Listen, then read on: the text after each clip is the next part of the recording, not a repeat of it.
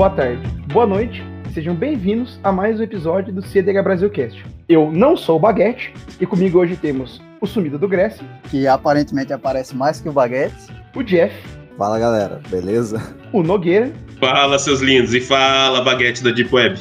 E o Vini, que apesar de eu ter feito a introdução, será o nosso host de hoje. Fala galera, o Baguete não tá aqui hoje e eu vou assumir aqui, o pessoal vai dar uma força também, para assumir mais esse episódio do CDH Brasilcast, tá? Hoje o nosso tema será cemitério, que é uma, uma das partes do CDH e do Magic mais fortes, eu diria, né? E também mais injustas. Vamos destrinchar aqui o tema ao máximo, tá? E até dar algumas dicas de alguns decks que vocês podem jogar, beleza? Vamos lá então pro cast. Então, como eu disse, o tema vai ser o cemitério e eu vou passar a bola pro Folha para ele iniciar o tema. Bom, é, o cemitério é uma zona que tem no Magic que originalmente era a zona para qual as cartas, após serem usadas ou quando caía do, do deck para essa zona, iam, tá? Então era só uma zona onde as cartas já utilizadas ficavam e você não tinha muitas interações, fora alguns efeitos de regrowth. Se eu não me engano, regrowth saiu. Tem, temos desde Alpha, então já era uma, uma interação original, mas não tinha. Nos primórdios, eu acho que não se tinha muito abuso dessa zona do, do cemitério. Estratégias de uso do cemitério começaram a ficar um pouco mais comuns a partir de, de Tempest, que saiu a carta Reanimate, né? Que é a carta que permite, permite trazer uma criatura do cemitério para o jogo e você perder vida igual ao custo. Então, a partir daí, começaram a surgir e popularizar um pouco mais as estratégias de Reanimate.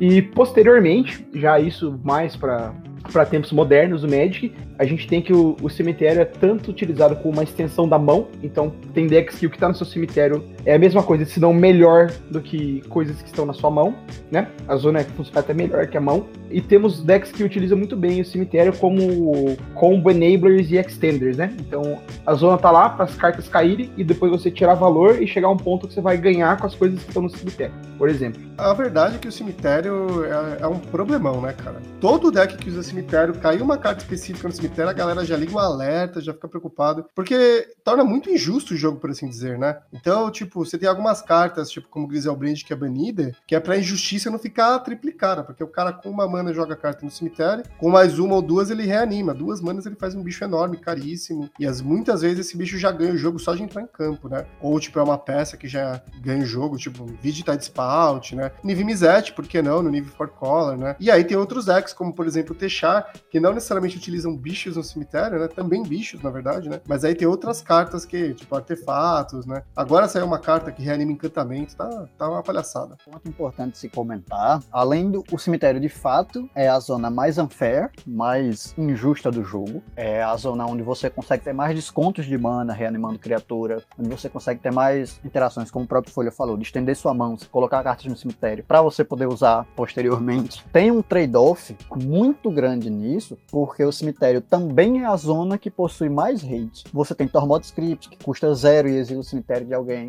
Tem Rest in Peace, que tira o cemitério agora e depois, tudo que entrar lá. Você tem Ground Seal, que não deixa cartas do cemitério serem alvo. Então, é algo muito forte, mas em contrapartida também é algo que é muito fácil de você dar hate. É muito fácil exilar o cemitério. É muito fácil quando a pessoa vai dar um reanimate no Griselbrand. Você exilar o Griselbrand e o cara gastou o Griselbrand que tava no grave, a carta que ele usou para jogar o Griselbrand no grave e o reanimate que ele ia gastar o Griselbrand. Então você meio que fez um 3 por 1 ali. É uma ideia interessante de você ter algo tão quebrado quando você tem formas tão eficientes de se lidar com isso.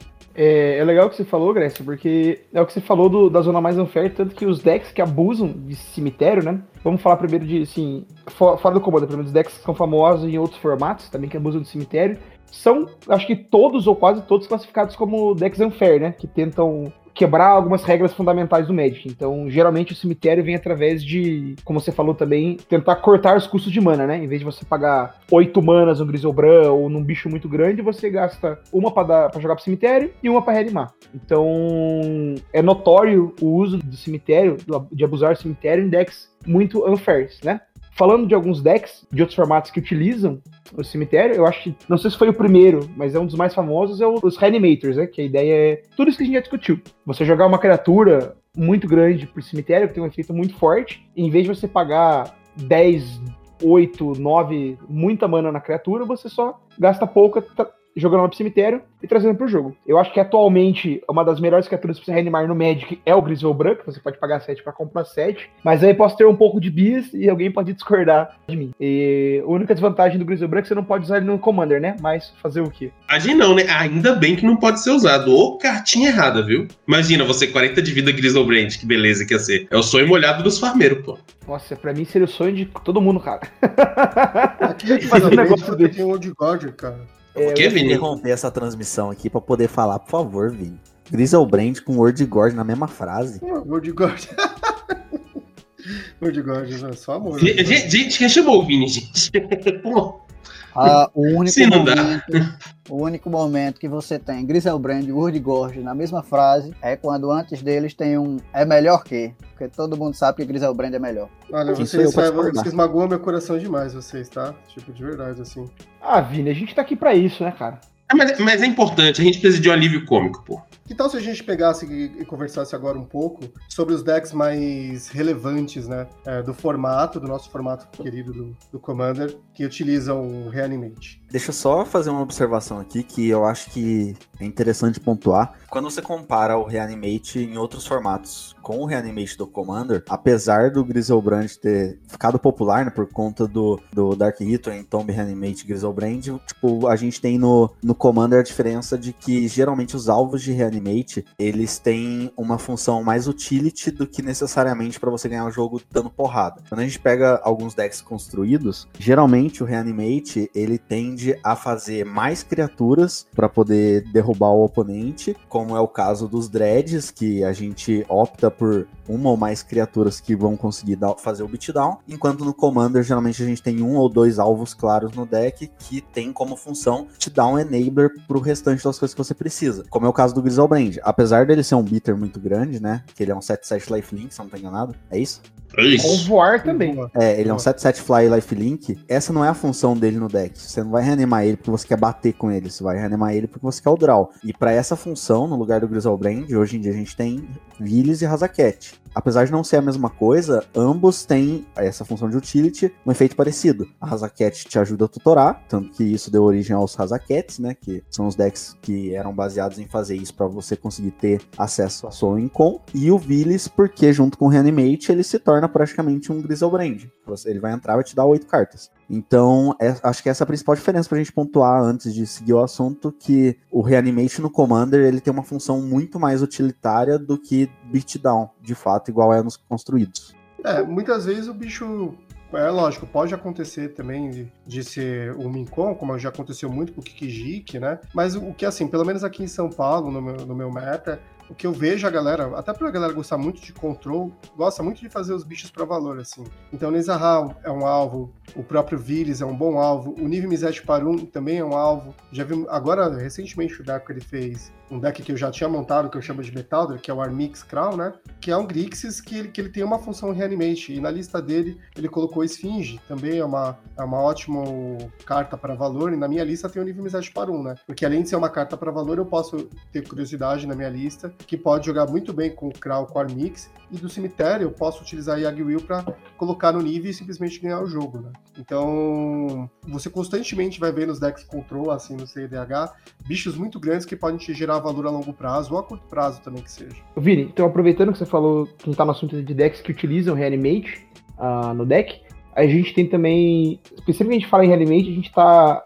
A gente associa com geralmente uma criatura muito grande que a gente quer trazer pro jogo, né? Mas tem alguns decks, por exemplo, o Corvold, que utiliza algumas cartas de reanimar para poder ficar refazendo o Dockside. Então é uma criatura muito forte, não custa muita mana, né? Então você atualmente tem alguns usos que não sejam apenas cheatar criaturas grandes em jogo. Por exemplo, o Corvold que eu falei, a Inala que usa Reanimates para fazer umas linhas de combo. Então são usos também para essa mágica que não trazer um- uma criatura grande. E eu não posso deixar de falar, o Jeff que vai concordar comigo, temos também na parte de Reanimate decks de Protehook, que tenta trazer o Protehook pro jogo e matar ele para combar a partir disso. Porque aí sim, é uma criatura muito grande, mas aí não é uma criatura muito grande para tirar valor como mais finge, como sei lá, um, um final do Jinji Taxi que jogava uma época e tudo mais. É uma ideia de trazer o bicho e já terminar o jogo na hora quando ele depois que ele entrar e posteriormente morrer. Mas assim, quais são os decks conhecidos de cemitério em outros formatos, galera? Vocês sabem, eu só joguei o Standard de Modern e tipo, vocês eram crianças quando eu joguei, né?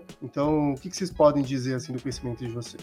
Eu, eu conheço, que tá escrito aqui na pauta, é... mas vários deles, eh, tipo, a gente presenciou atualmente, né? Porque vários decks que jogaram com a estratégia de reanimate é, não são de um universo muito distante, não. O próprio Rograk Bridge, eu vou deixar vocês falarem dos outros decks, mas eu queria citar o Rograk Bridge porque eu acho que a parada que o Gress tinha falado no início do, do cast sobre decks unfair teve o ápice mesmo justamente quando o Rograk veio, porque era uma criatura que ela não necessariamente era um reanimate, né? A própria criatura vinha do, do cemitério pelo próprio prefeito, mas dá para contar, tipo, como reanimate. Só que, mano, é, é unfair. Você chutar uma criatura 8-8 em jogo, tipo, no início é, é muito opressivo, muito, muito opressivo. E só completando o que o Folha tinha falado, justamente nesse ponto que você vê que um Protean Hulk no Commander, ele tem uma função de reanimate muito mais utility do que um Rogak que tá reanimado 8-8 que vai causar o beatdown pra você ganhar o jogo, né? Mas agora eu vou deixar vocês falar dos outros decks aí, porque eu só, só gosto do Dread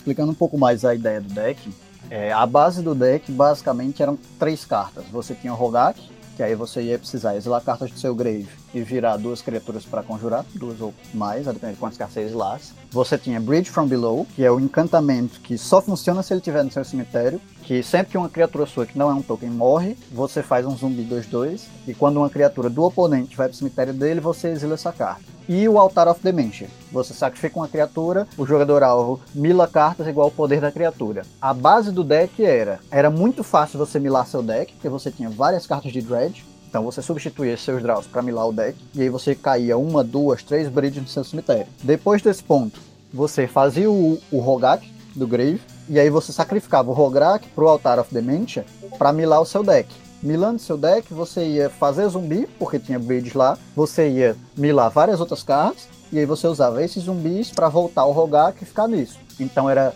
extremamente comum no turno 2 ou 3 você fazer uma board que lhe possibilitava milar o seu deck inteiro e milar o deck inteiro do oponente. Quando você não conseguia milar o deck inteiro do oponente, você era plausível você ter 30, 40 de poder na mesa, que era mais que letal para um turno 2, 3 do Modern.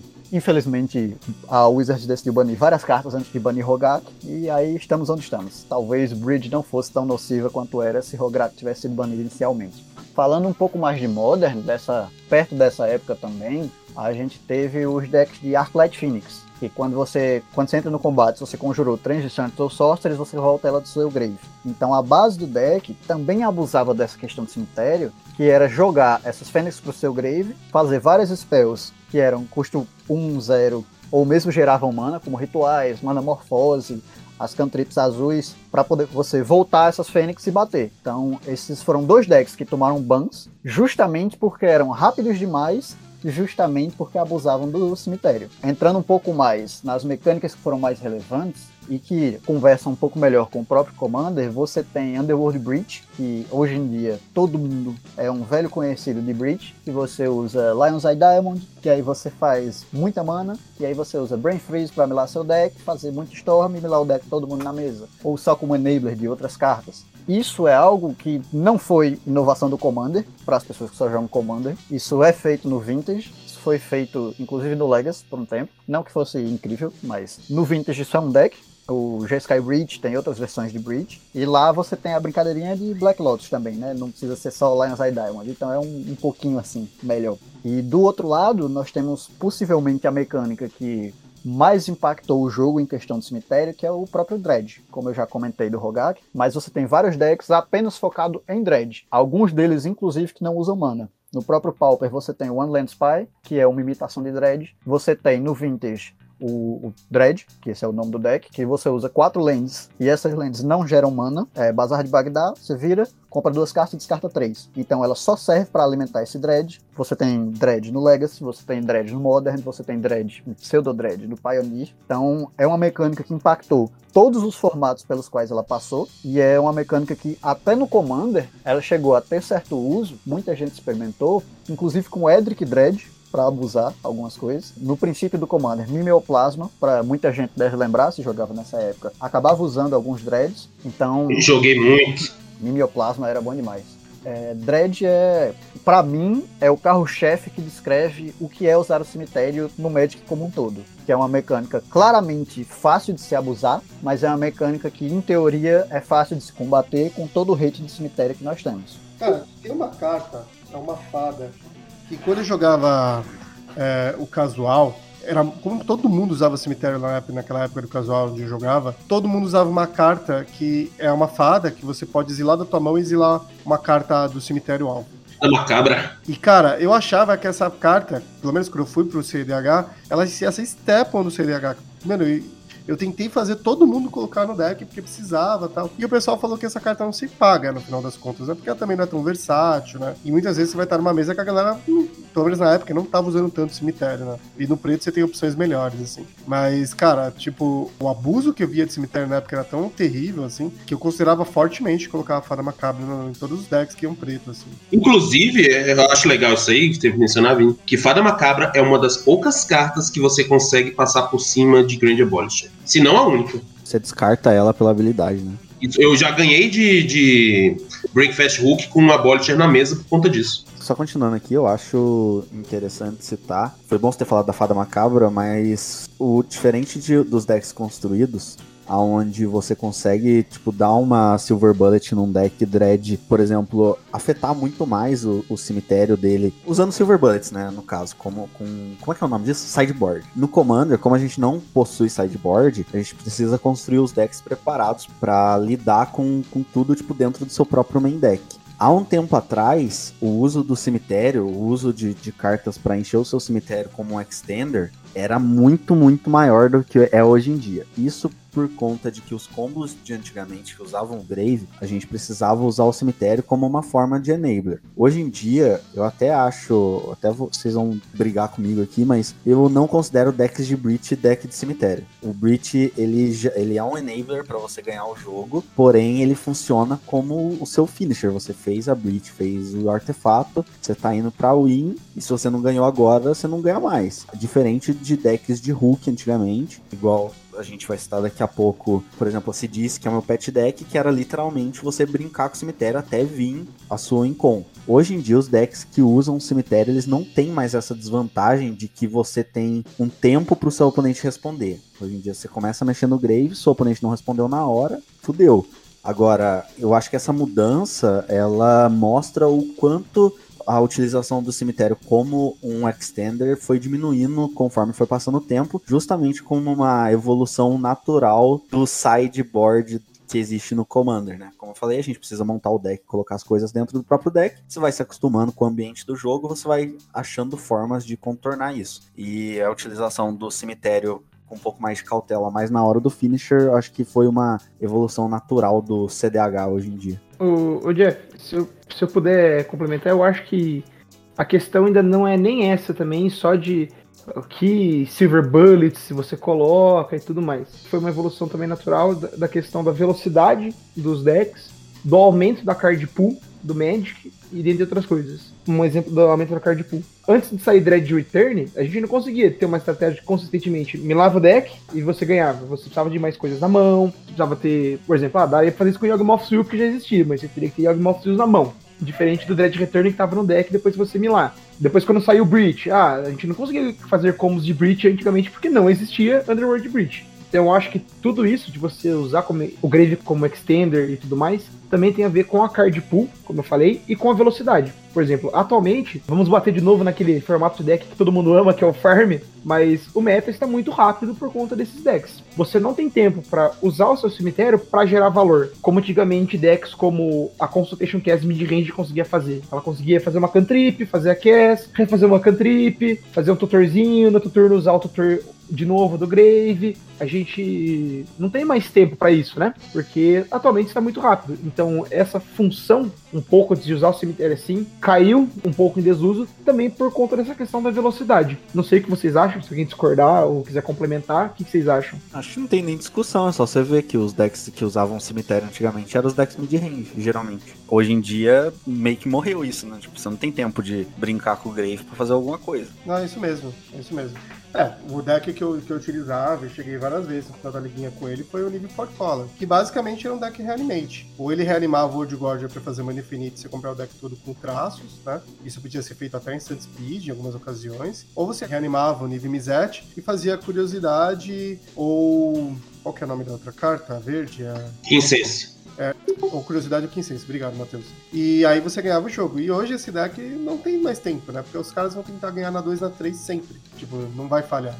Se o cara souber ligar direitinho, na 2, na 3, quiçá na 1, um, sabe? Então, tipo, não dá tempo de você fazer o entombe, passar o turno, fazer o Vampiric na manutenção. Aí você reaniva o, Nive, passa a Full Tapped pra devolver com a Will, pra devolver as cartas que vão tentar tirar o Nive com os, os free counters, né? E aí você vai dar um draw carta, vai voltar para você e você vai ver um jeito de ganhar. Entendeu? Então não, não é mais tão simples assim, né? Ainda que o deck pudesse ser muito rápido. Eu, eu, concordo com vocês. Eu acho que o fato do formato ter acelerado, você botou em xeque os decks mid-range, que eles precisam de tempo para trabalhar, eles precisam gerar seu mecanismo de, de card advantage, seja ele através do cemitério ou compra, né? Então eu acho que o formato acelerado prejudicou um pouco mais esses decks, né? Eles abusavam também de estratégias reanimate. E tem mais uma questão também. Com o passar do tempo, além do formato ficar mais rápido, também você tem surgimento de novas ferramentas de hate contra cemitério, né? Toda edição sempre tá saindo algum hate de cemitério, alguns melhores, outros piores, mas eles sempre estão ali colocando em xeque esse tipo de estratégia. O Doubt Void Walker mesmo é uma carta que acabou de sair ali em Modern Horizons 2, é uma carta que com certeza vai tá presente no meta, porque é muito forte, e ela é mais um hate de cemitério, saca? Então, a todo instância tem algum hate novo saindo, e mesmo que não seja um hate direto, acaba sendo algo que vai botar em xeque estratégias reanimate. Ou você joga muito rápido com reanimate, ou você não consegue extrair valor suficiente. Então, é algo a se pensar aí. A não ser que tenha uma mudança muito drástica no meta, eu acho que os decks reanimate no estilo mais antigo, como Rasa Cats, né? Eu acho que ele, eles vão ficar cada vez mais obsoletos. Não, e, e tem uma coisa que também, vamos, vamos, vamos ser sinceros, né? A, a, injustiça do cemitério tá absurda para um nível assim, nunca antes visto, né? Os farms faz o will atrás de will, enche o cemitério, o cemitério de todo mundo, né? E aí ele pode fazer ou uma breach, pode fazer uma yard will, ou até um mnemonic betrayal, que, que dado o contexto pode ser até mais poderoso, né? Quantas vezes eu já não ganhei um, um jogo com mnemonic betrayal? Porque você faz uma will, uma windfall, o cemitério de todo mundo tá lotado e você vai jogar com as cartas do cemitério dos seus oponentes. Os três vão exilar. E aí você pode castar com as, as cartas com mana de qualquer cor. Então dane-se se você tem três Sol Ring que você colocou, você vai castar a Breach do cara, vai fazer tudo por duas incolores, sabe? Então, me deixa até meio, meio nervoso, assim, tipo, de tão injusto que acaba sendo o cemitério, né? O cara faz o entombe no passe, no turno dele ele vai e ganha, né? Fora outras cartas que vieram surgindo aí, você Reclamation, tipo, que é uma carta que a galera até um tempo atrás não utilizava tanto, se tornou extremamente poderosa depois da Breach, né? É, mas acho que volta naquele ponto que eu vou eu vou aqui defender de novo, vocês podem me xingar de novo, não sei. Sei não me xingar da primeira vez, mas eu acho que daí é até errado falar que são decks que usam cemitério para como um método de jogo. Eu acho que, assim, você encostou no cemitério, o jogo vai acabar. Diferente dos decks de cemitério de verdade, eu acho até injustiça. Porque, tipo assim, é, igual, por exemplo, se você comparar um Hazakets antigo, você jogava com o cemitério de fato. Se você pegar um Four Horsemen, você joga com o cemitério. Se você pegar um Gitrog, você joga com o cemitério. Se você pegar um Farm, você não joga com o cemitério. Você, dá, você joga com as coisas que estão na sua mão para poder conseguir a Ginausa, para poder, caso você faça a sua Breach, você vai fazer e vai ganhar o jogo. Você não tá brincando com o cemitério, tá ligado? Então, assim, por mais que eu tenha falado do proibido For Horseman, que é o, o, o diabo dos juízes, o, o, deck mais bizarro de todos, ele é o deck de cemitério mais interessante de pilotar e que mais, acho que dá dor de cabeça, mas que mais ensina a manusear um cemitério de forma correta, assim. Agora, falar que Breach é um deck de Grave, pô, o bagulho nem fica no campo, tá ligado? Se você não combar, o negócio vai pro Grave e pronto, acabou, você não comba mais. Tá no meu tempo, tudo era muito melhor. Ah, falou, falou o velho que chamou nós de criança. Isso não é realmente, não é realmente raiz isso daí, viu? É, não, é, é, que o Jeff, ele é purista, ele, ele gosta das coisas como eram antigamente, isso aí é um fato. Ele tem, sei lá, 20 anos de idade e tá aí todo reaça. Isso aí, tá certo, pô. Eu, eu, eu gosto concordo, da época concordo. que dava reanimate Anjo Serra e era isso aí.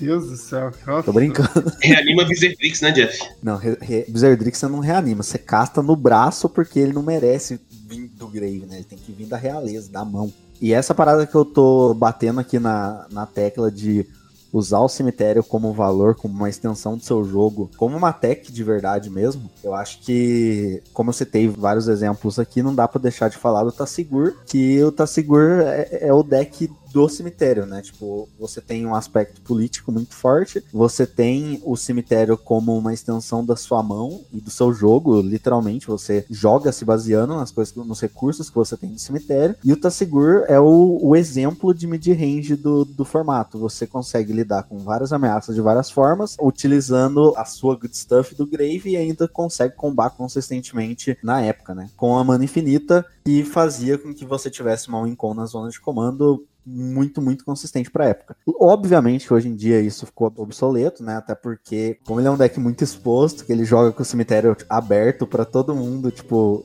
ver o que você tá fazendo, etc. Conforme foi passando o tempo, ele acabou tomando muita, muito hate, né? Tipo, hoje em dia é quase impossível você jogar com Tassigur, até porque você abre muita brecha pro seu oponente jogar em volta do, do seu jogo, que é o que o Tassigur fazia antes acho que junto com o Tassigur dá pra gente falar de um outro deck que abusava muito de recursos do cemitério de uma forma mais tempo, né? Tipo, conseguia utilizar várias, vários recursos várias vezes e tirar o dobro de valor de, de tudo que você já tinha. É com certeza a progenitora dos, de todos os Grixis que a gente tem hoje, que é a Kes, né? Que eu acho que o Grécia manja um pouco mais do que eu. Grande Kes, da época que Esper dominava e Grish estava na lanterninha. Mas realmente, Kes ela foi em muitas formas a pioneira desse uso, porque ela era um deck muito bom de se usar o Grave, justamente por ser diferente dos decks anteriores, no sentido que o Grave não era parte principal. Você usava o Grave como uma extensão do que você já fazia. Não necessariamente uma extensão da mão, como outros decks, mas era tipo,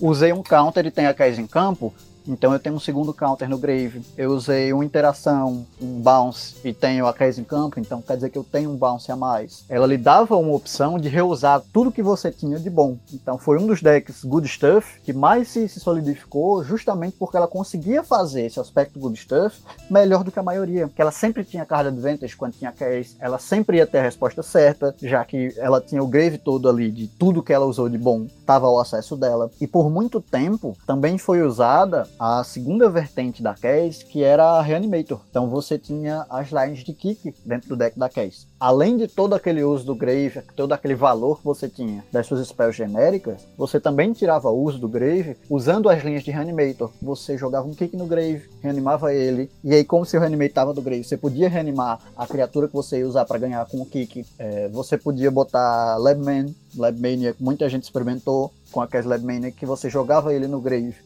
para poder reanimar, para ganhar mana no turno que você estava combando. Não tinha então, aquele esquema com enterrado vivo, que aí você reanimava uma criatura que quando entrava reanimava outra. É muito hum, E usei muito na Comoeba, tá doido.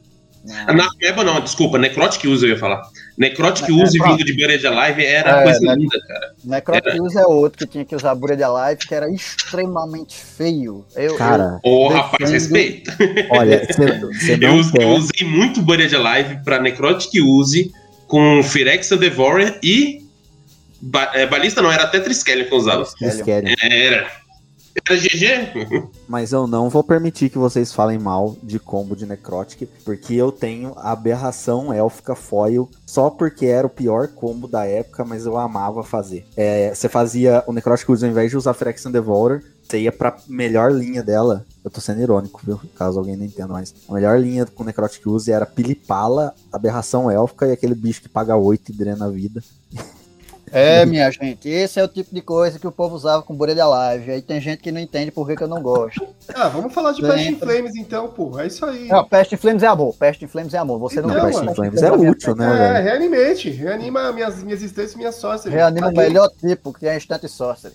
Só que vamos, não podemos ser hipócritas, porque um dos decks que mais é, ganhava jogo antigamente não era bem um deck de Grave, mas usava uma mecânica de reanimate. Não era bem reanimate também, mas tipo assim, você tinha um backup pra isso, que foi por muito tempo os decks Hulk, né? E os decks Flash Hulk, que quando você não tinha como fazer o Flash pro Hulk, você dava um jeito de voltar ele do Grave pra poder pôr no campo e, e matar ele. E esses decks usavam tantos, tantos, tantos dead slot no deck que era até um negócio, tipo assim, inacreditável de saber que isso já foi tier 1. Falou Não, do cara, nominável, vai entrar o Folha agora, É, eu certeza. vou chamar, invocar o menino Folha pra falar. Um menino que tomou ban no Flash. Ihu.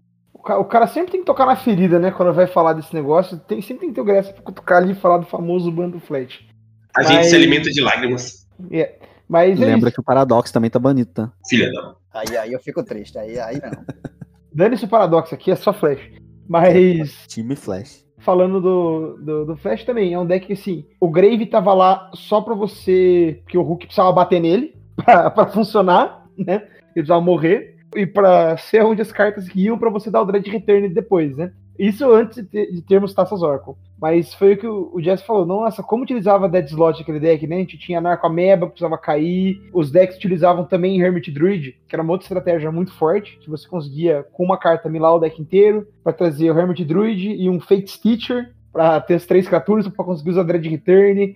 Tinha umas listas que usavam Phantasmagorian pra você descartar o Dread Return ou o alvo do Dread Return, caso você comprasse é, ele. Então o bicho tava lá só pra depois que você milar o deck você descarta três cartas e voltar pra sua mão. Então só pra botar as coisas que precisa. É legal, né? O quanto os decks evoluíram pra gente parar de usar essas linhas bizarras de Bored Alive, um monte de dead slot, pra, pra coisas tão eficientes quanto a gente tem hoje, né? Sem falar de, das linhas que usavam. Você fazia o Hulk, daí você trazia pro campo Deathrite Shaman, trazia Mogs Marauder e trazia Hermit Druid.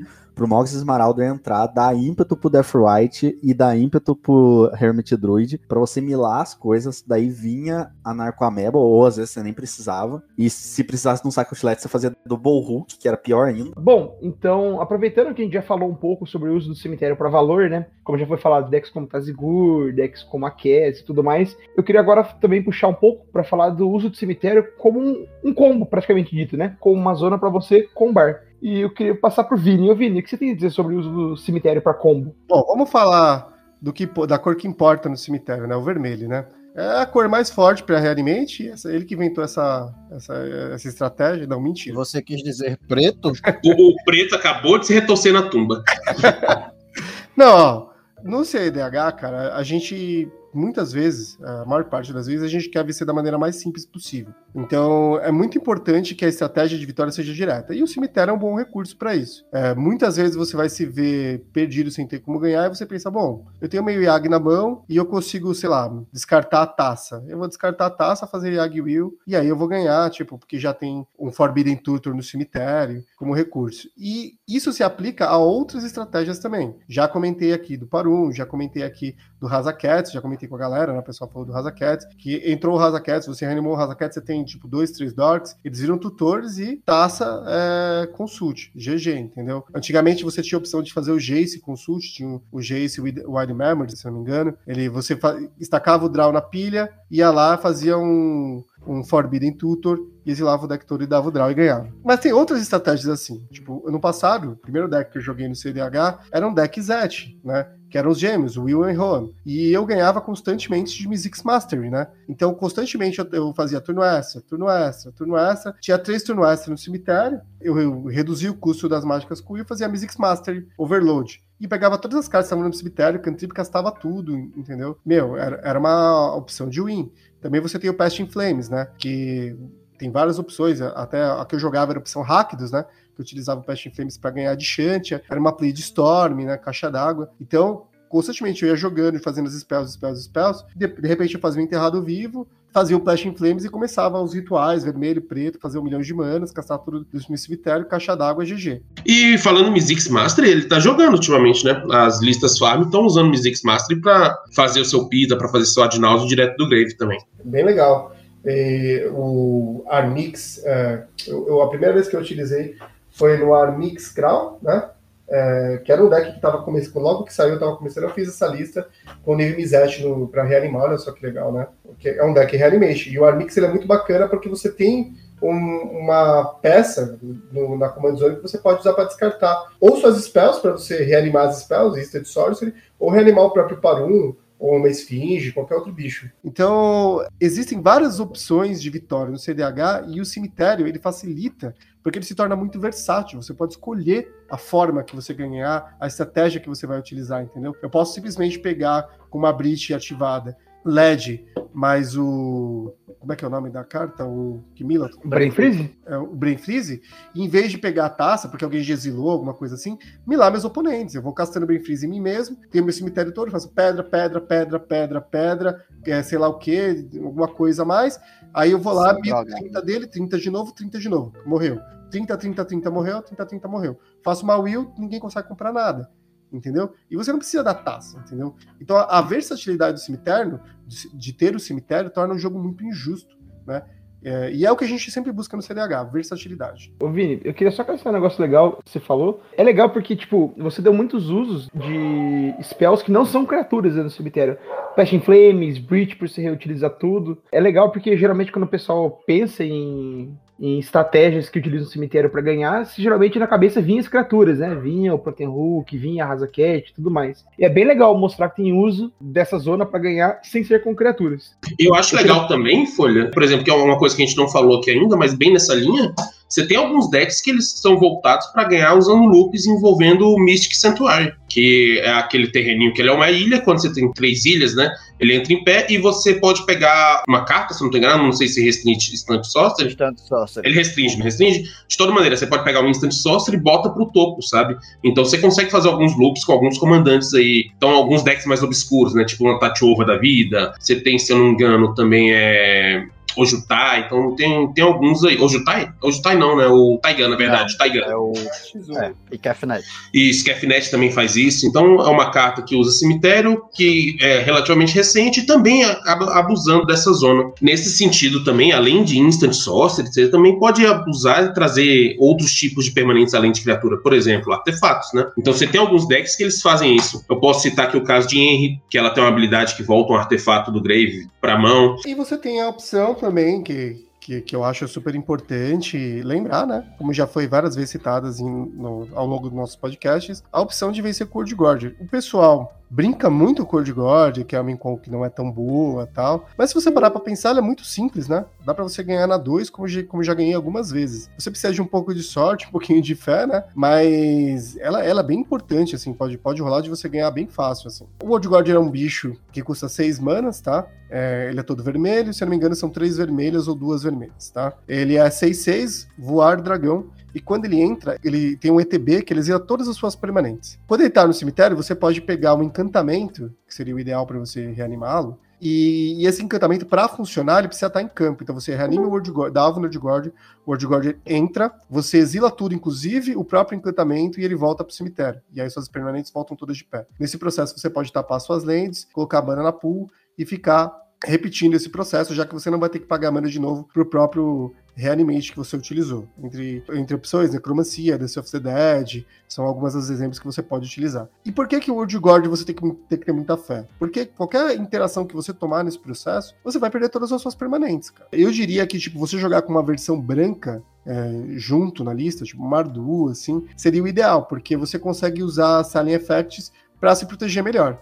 Mas existem listas, inclusive, tipo traços Vile, que utilizava com um monte de counter de proteção, free counter, misdirection e tal, e funcionava muito bem, entendeu? E aí, com mana infinita, você é só ganhar. Você pode ativar o traço infinito, qualquer tipo de sync que você tiver na zona de comando, traços, um Planewalker, que, que você pode castar infinitas vezes, ou comprar seu deck ou dar dano em todo mundo, já pode ser uma ótima condição de vitória pra você jogar pra frente. Até o Keenan, né? Se você estiver no deck. Entrando um pouco nesse assunto também, a gente tem o Crusher, que é o sucessor espiritual da Shantia, que era, hoje em dia, digamos assim, o deck que melhor abusava de World Gorge, no sentido de que era o que você tinha disponível porque você estava em Rakdos. É, a Shantia utilizava também, né? A, a linha do World Gorge, né? Era uma boa linha Sim. que você tentava vencer o jogo, né? E a Crush é muito legal.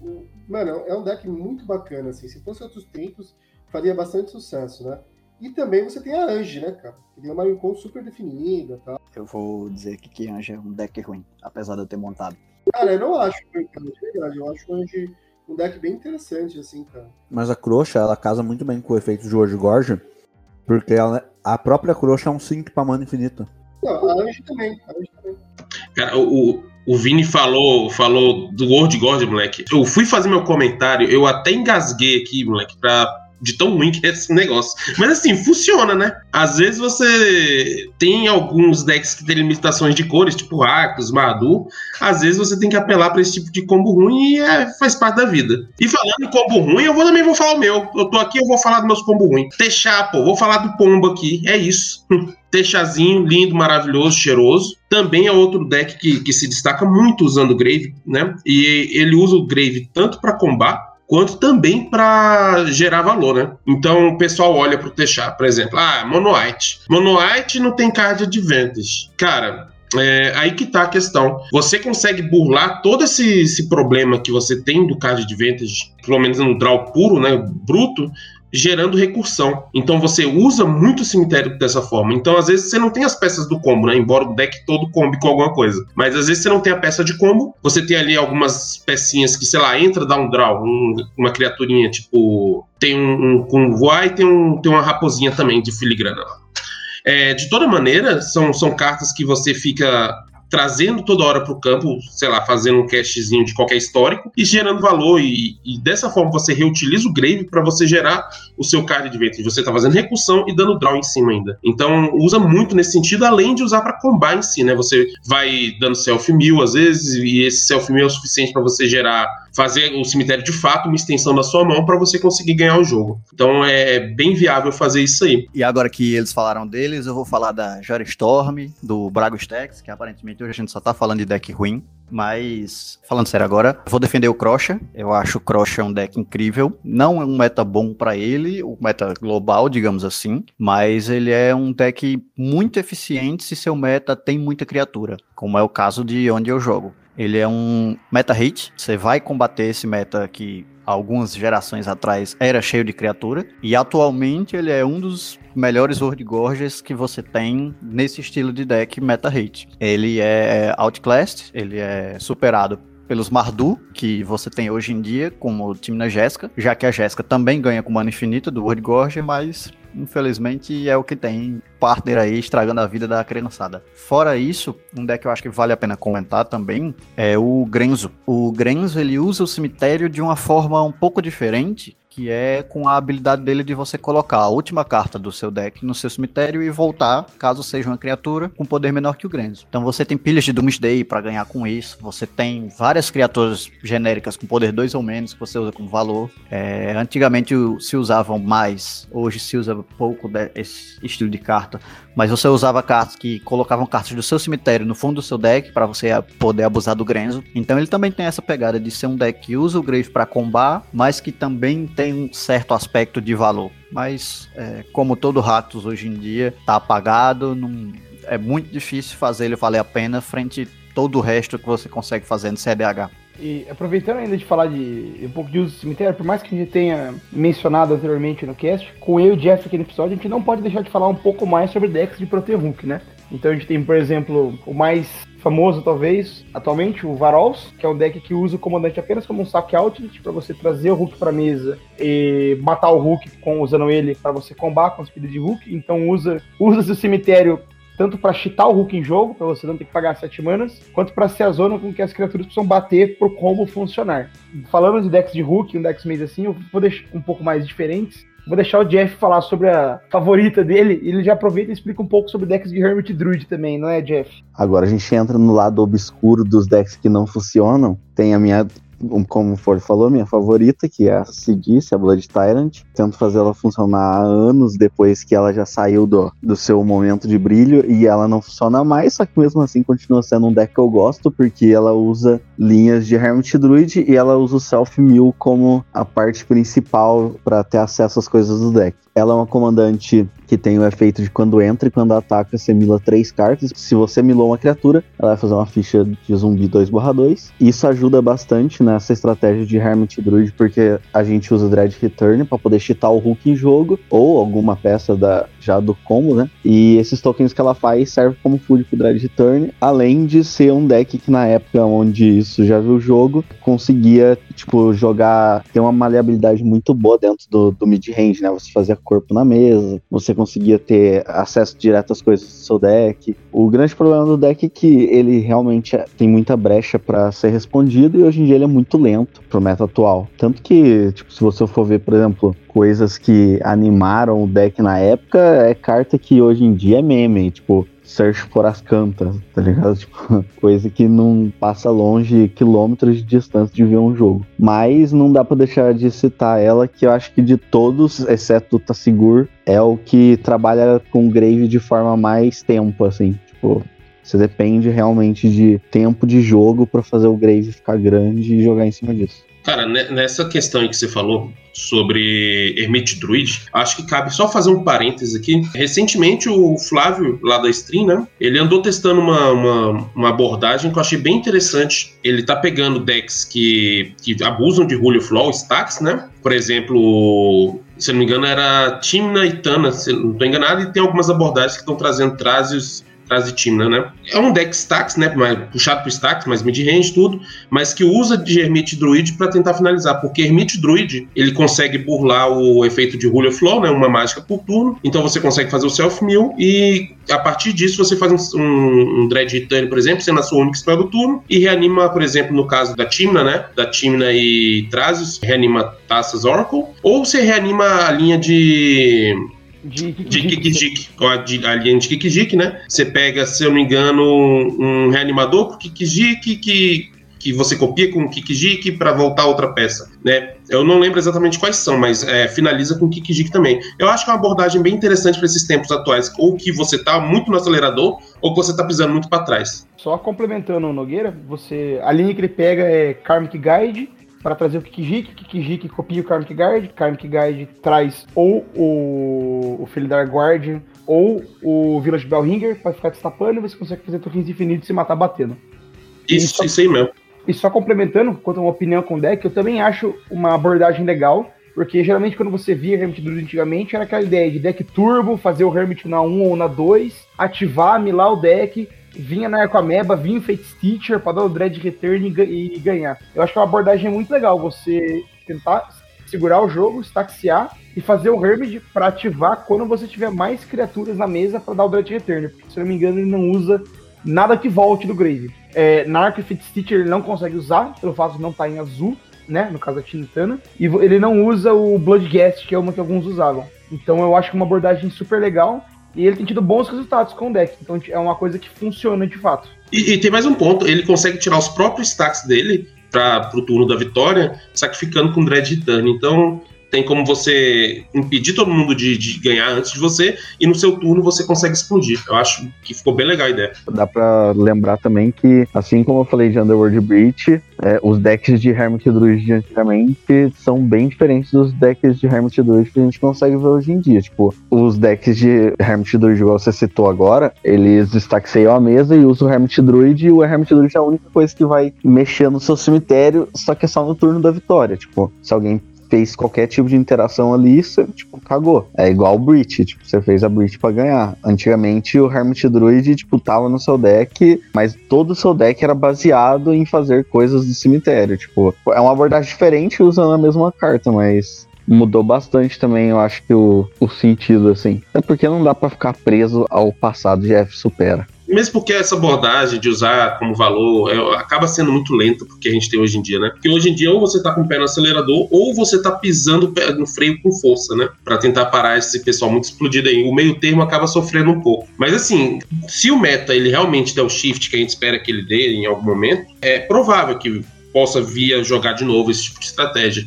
Mas vamos esperar, né? Essa distinção que vocês comentaram do cemitério, você consegue ver muito ela mesmo nos nomes dos decks do Legacy. E você tem tanto o Reanimator quanto o Team Fins. Ambos têm uma shell de reanimar a criatura, o Reanimator é o caso clássico de estou reanimando algo grande que em dois, três combates vai me ganhar o turno. O Team Fins, ele quer reanimar o Griselbrand para ganhar daquela forma. Então, ambos usam essa, essa questão da mecânica de jogar uma criatura no grave e voltar ela, mas um tá fazendo a criatura para combar naquele turno, ele quer fechar ali, ele quer geralmente termina com Storm, depois de você comprar 14 ou mais cartas com o Griselbrand. O outro ele quer realmente fazer um bichão para bater. Você pode traçar esse paralelo com o, o Reanimator sendo essa questão de usar mais o Grave, porque você não quer resolver um Reanimate, você, se possível quer resolver mais de um, você depende um pouco mais do seu cemitério, é, você quer ganhar com as cartas que você está jogando lá, enquanto o Team Fins usa isso como um enabler. Ele quer voltar o Griselbrand para poder comprar muita carta e aí ganhar.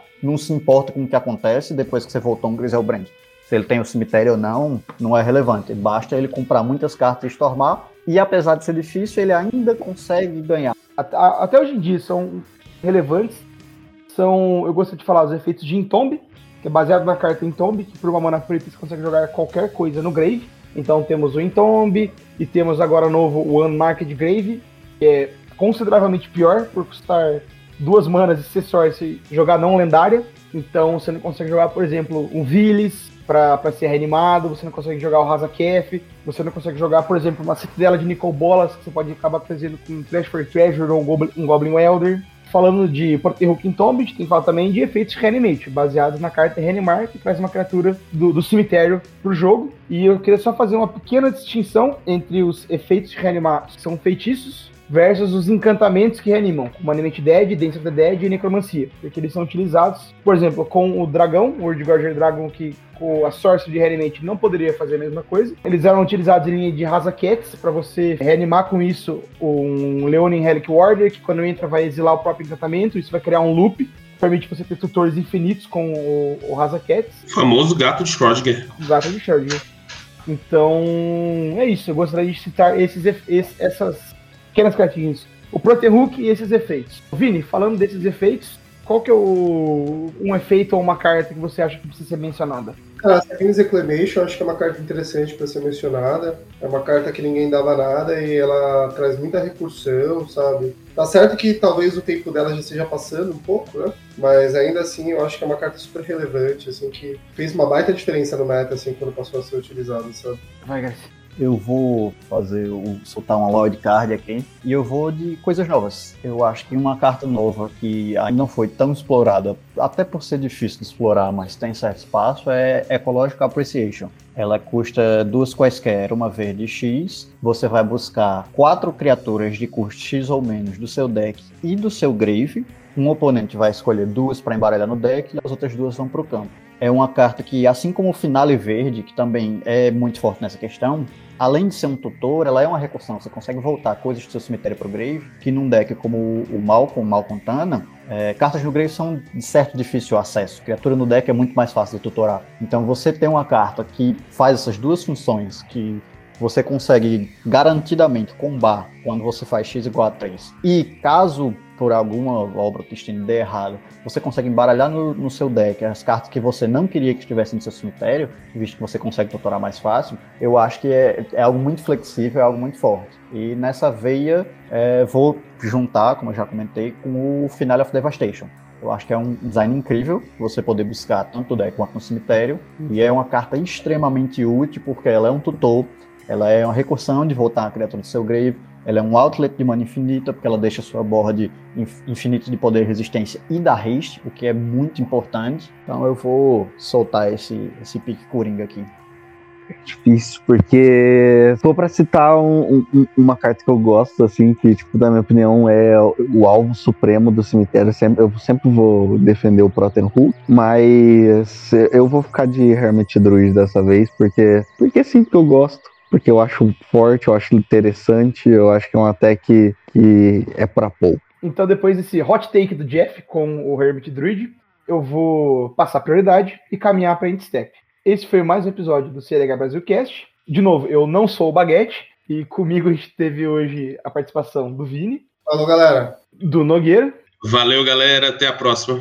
do Grécia Valeu, valeu, até. e do Jeff. Então fica assim, galera. É isso aí. E antes de encerrar, vou lembrar vocês que a gente tem os nossos patrocinadores. E se você ainda não conhece a Playground Game Store, é só dar uma passadinha lá, que eles têm o maior estoque do Brasil, eles estão na Liga México também. E a gente tem o nosso cupom de desconto CDH5 para vocês conseguirem 5% de desconto lá na loja deles. E quanto mais vocês compram lá usando o nosso cupom, mais a gente tem coisa disponível para sortear para vocês na Twitch. É, além deles, a gente também tem a Kinomats, que é a nossa parceira oficial aí que tem a nossa linha de playmats. E quanto mais vocês compram lá, mais a gente tem playmat para sortear também. E por último, não menos importante, a gente tem a nossa linha de camisetas na MTG. Então, se você ainda não viu a nossa linha de camisetas lá, a gente tem algumas estampas, é, acho que são quatro estampas que estão bem bacanas e também tem um cupom CDH5 para conseguir os 5% de desconto, porque quem joga CDH tem que saber pichinchar também, senão não consegue comprar Bazar de Wagner no fim do ano.